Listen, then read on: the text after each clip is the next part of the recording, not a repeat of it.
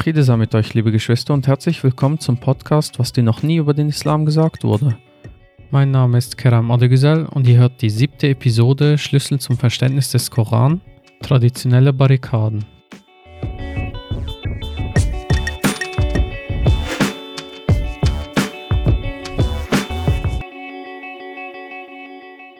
Ich suche Zuflucht bei Gott vor dem verworfenen Satan im Namen Gottes des Erbarmers des Barmherzigen. Genügt Gott seinem Diener nicht? Und doch möchten sie dich mit jenen außer ihm in Furcht versetzen. Und wen Gott abirren lässt, für den gibt es keinen Rechtleitenden. Sura 39, Vers 36. Dieser Vers fasst die heutige Episode gleich zusammen. Gott macht uns in diesem Vers gleich auf vielerlei Aspekte aufmerksam. Wir sollten uns mit Gott allein begnügen und wir sollten uns keine Angst einjagen lassen mit all denen, die es neben ihm irgendwie geben soll, sei es Gelehrte, sei es eine Gesellschaft, sei es familiärer Druck, sei es Politik, Kultur oder sonst irgendeine Art von psychischem Druck. Aus diesem Vers könnte man auch den Aufruf rauslesen, dass man sich des eigenen Verstandes bedienen möge. Es gibt aber auch andere Verse, die das viel klarer nahelegen zum Beispiel Sura 17, Vers 36. Und geh nicht einer Sache nach, von der du kein Wissen hast, Gehör, Gesicht und Verstand. Für all das wird Rechenschaft verlangt. Also hier geht es darum, dass ich meine Sinne des Hörens, des Sehens und auch meinen Verstand, meine Vernunft so einsetze, dass ich verantwortungsbewusst damit umgehe. Ich werde Rechenschaft ablegen müssen dafür. Auch Sura 39, Vers 18. Diejenigen, die auf das Wort hören und dann dem Besten davon folgen, das sind diejenigen, die Gott recht leitete, und das sind diejenigen, die Verstand besitzen. Dieser Vers teilt uns auch mit, dass wir, wenn wir nach Antworten suchen, die beste Antwort als eine zeitlich eingeschränkte Lösung anzunehmen haben.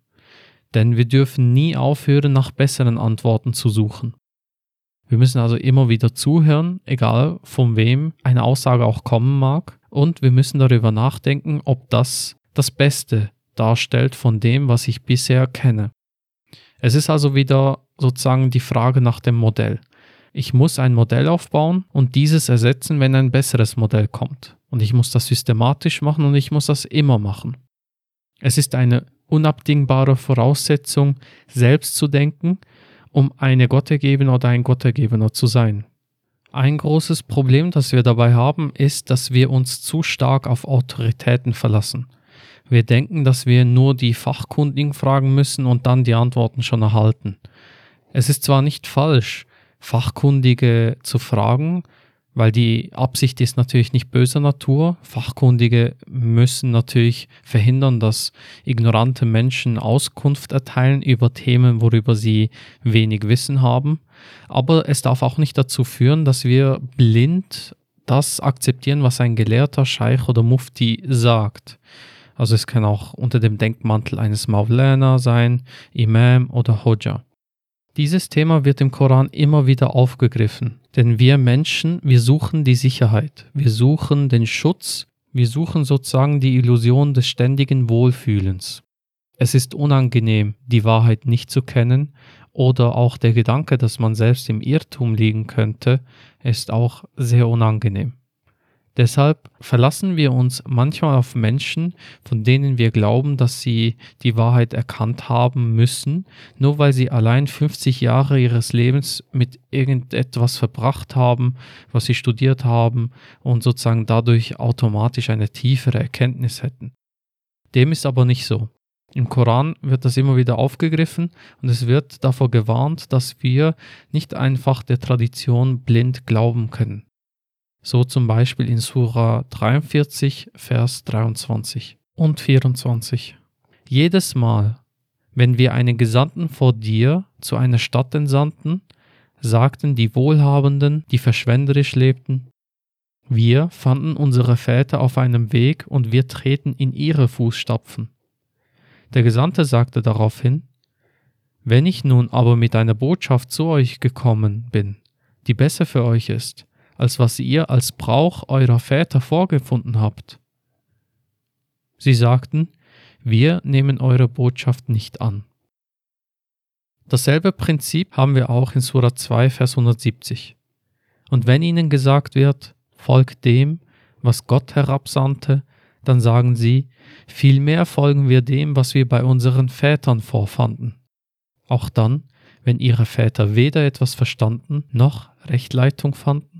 Es wäre jetzt ein fataler Fehler, diese Verse nur noch auf diese Zeit zu beziehen und sich selbst sozusagen rauszunehmen aus der Gleichung.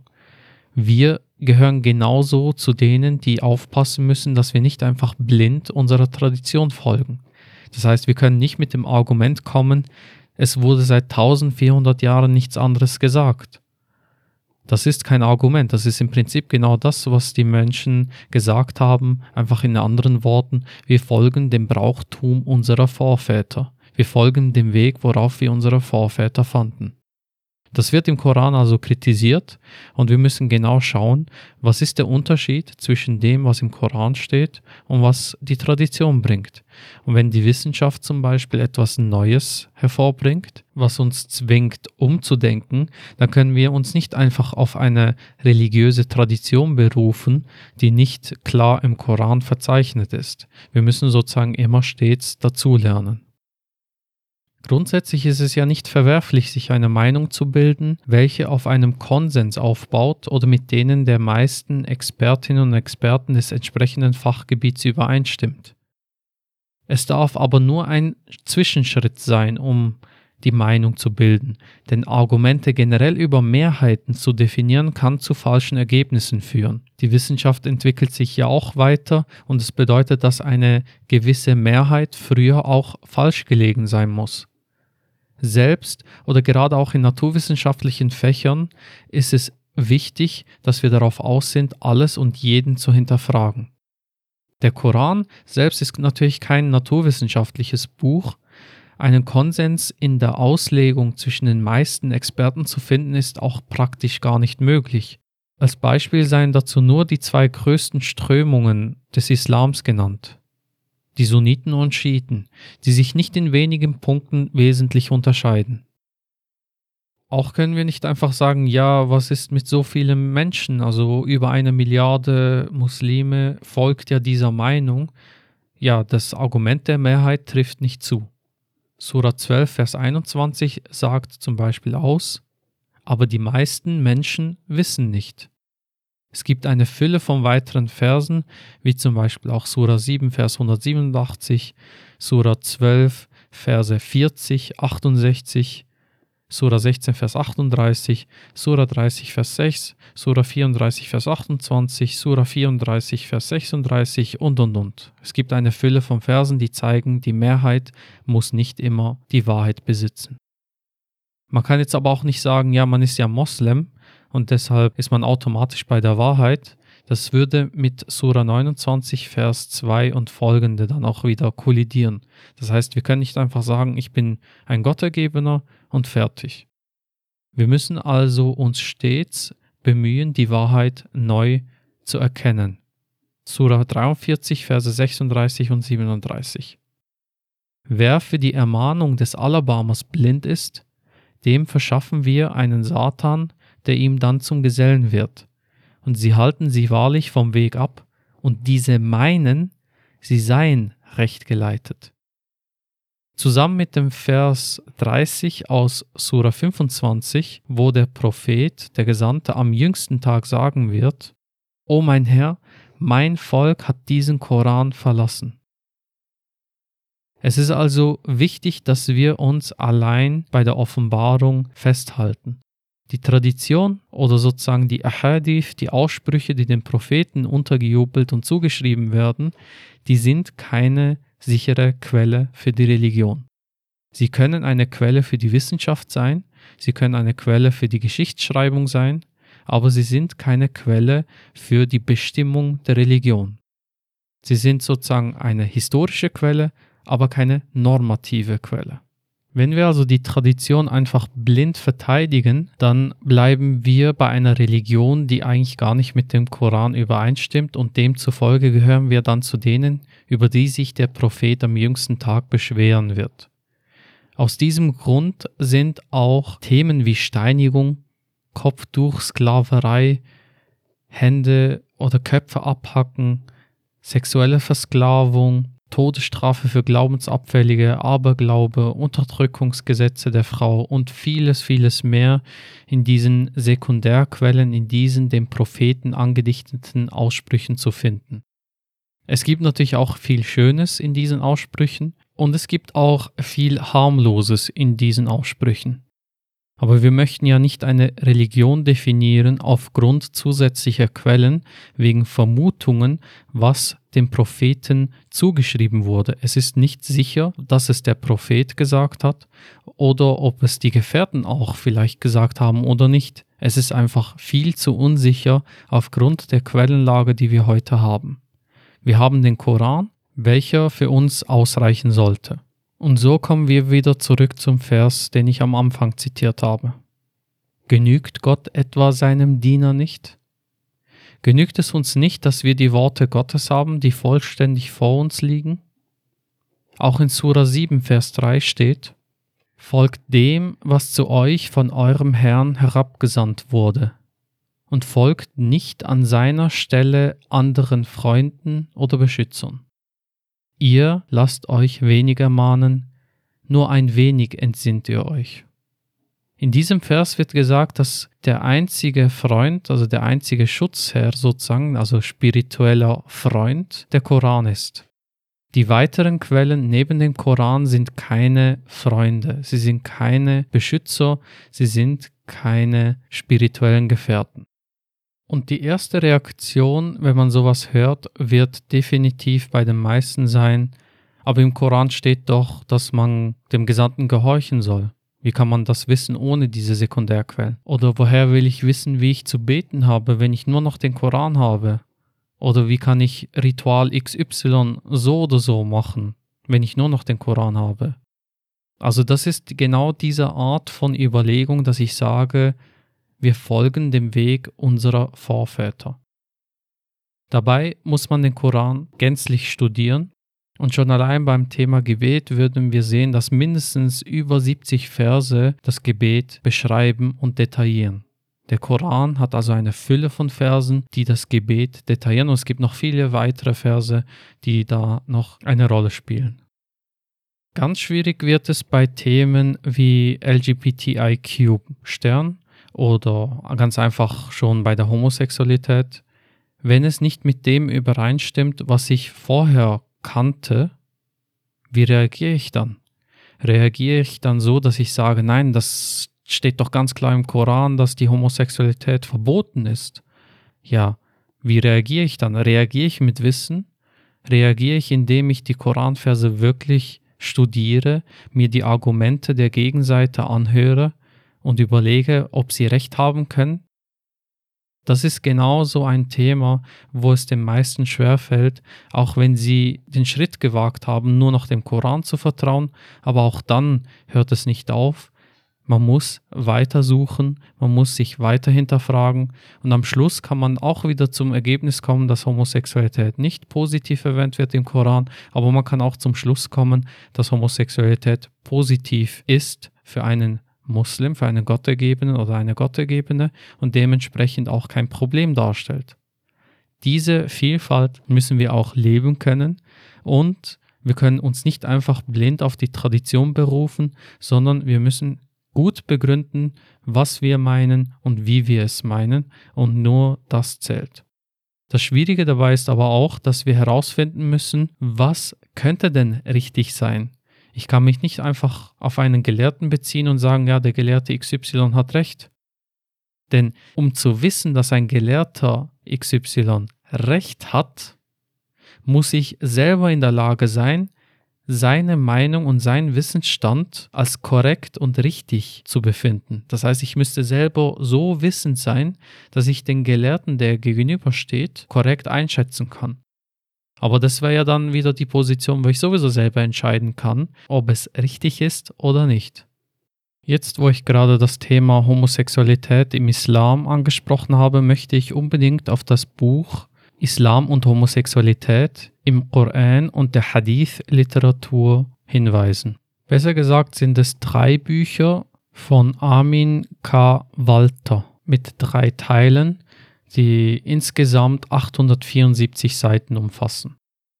Das ist für mich zumindest das umfassendste Werk in deutscher Sprache und der Verfasser ist selbst bekennender Muslim. Wichtig ist hierbei die Haltung, mit der wir an ein gewisses Thema herantreten. Wir dürfen nicht einfach blind ablehnen, wir dürfen aber auch nicht einfach blind akzeptieren. Wenn es darum geht, neue Meinungen zu bilden, müssen wir offen sein und wir müssen uns so viel Wissen aneignen, dass wir das Thema relativ gut verstehen. Surah 10, Vers 36. Und die meisten von ihnen folgen ja nur einer Vermutung. Die Vermutung aber nützt in Bezug auf die Wahrheit nichts. Gott weiß, was sie tun. Surah 10, Vers 39. Nein, sie erklären für Lüge das, wovon sie kein umfassendes Wissen haben bevor seine Deutung zu ihnen gekommen ist.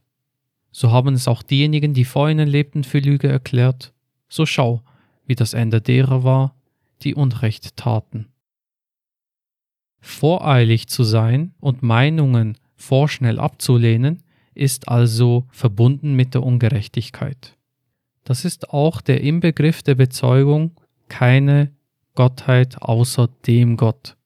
Ich verlasse mich auf Gott allein, um die Wahrheit zu finden, und ich verlasse mich nicht auf irgendeinen Menschen, irgendeine Gruppe, irgendeine Mehrheit oder irgendeine spezielle Art von Quelle, sondern ich verlasse mich auf Gott allein. Und das ist auch die Grundlage, wieso Gott allein der Lehrer des Korans ist. Gott allein erklärt und lehrt den Koran. Surah 11, Vers 1 und 2. Elif Lam Ra. Ein Buch, dessen Zeichen eindeutig festgefügt und dann im Einzelnen detailliert sind von einem Weisen und Kundigen. Ihr sollt Gott allein dienen. Ich bin euch von ihm her ein Warner und Freudenbote. Diese beiden Verse teilen uns mit, dass die Verse im Buch, im Koran, eindeutig sind, dass sie klar sind und detailreich erklärt wurden. Gott teilt uns mit, dass die Verse detailliert dargelegt wurden und er teilt uns im selben Satz mit, dass er es ist, der die Lesung erklärt, und zwar in seinen eigenen Versen. Siehe auch Sura 25, Vers 33 oder auch in Sura 75, Vers 18 und 19. Wenn wir ihn vorlesen, folge seiner Lesung, dann obliegt es uns, ihn zu erläutern. Und noch klarer in Sura 55, Verse 1 und 2. Der Gnädige lehrt die Lesung, den Koran. Unabhängigkeit von den Gelehrten zu üben und Gott als einzige Autorität anzunehmen, ist der erste Schritt in Richtung der ursprünglichen Gottergebenheit des Islams. Damit geht auch einher, dass ich mir selbst zugestehen muss, nicht die sogenannten Islamkritiker oder die Medien sind sozusagen die Feinde der Gottergebenheit, sondern es sind im Inneren die Gelehrten, die Autoritäten, die Traditionen, die Kulturen und so weiter selbst, weil sie zusammen mit der blinden, unwissenden Zustimmung meines Selbst die Ergebung in Gott von innen heraus zersetzen und dadurch den Islam zu einer von Gott entfernten Lebensweise gestalten. Ich muss also wachsam bleiben und nicht einfach blind die Tradition bestätigen, ich muss aber genauso wachsam bleiben und nicht einfach blind die Moderne bestätigen. Keine Gottheit außer dem Gott, dem einzigen Lehrer der Lesung. Damit wären wir beim Ende des ersten Teils in meinem Buch angelangt. Wir haben heute über die traditionellen Barrikaden gesprochen. Wir haben über die Autorität der Gelehrten gesprochen, dass sie eben keine Autorität darstellen dürfen. Wir haben darüber gesprochen, dass wir dem Koran allein folgen müssen. Wir haben darüber gesprochen, dass Gott auch der alleinige Erklärer und Lehrer des Korans ist. Nächstes Mal gehen wir, so Gott will, auf Beispiele aus der koranischen Hermeneutik ein. Und das erste Beispiel wird gleich die Verse behandeln, wo steht, dass wir dem Gesandten gehorchen müssen. Dies sind die Seiten 205 bis und mit 223 in meinem Buch. Vielen herzlichen Dank fürs Zuhören. Ich wünsche euch Gottes Segen und seine Barmherzigkeit. Ich wünsche euch alles Gute, beste Gesundheit und denkt dran, Gottergebenheit bedeutet Vernunft und Hingabe. Friede sei mit euch. Allah ist unser Schutze und er ist der beste Helfer. Alles Lob gebührt ihm, Preis sei dem Herrn der Welten. Ich trachte nur nach der Zufriedenheit Gottes. Ich will kein Lohn verlangen, sondern nur sein Wohlgefallen. Ich warne sie vor der Strafe eines unheilvollen Tages. Was uns verheißen wurde, wird mit Sicherheit kommen. Ich trachte nur nach der Zufriedenheit Gottes. Ich will kein Lohn verlangen, sondern nur sein Wohlgefallen. Ich warne sie vor der Strafe eines unheilvollen Tages. Was uns verheißen wurde, wird mit Sicherheit kommen.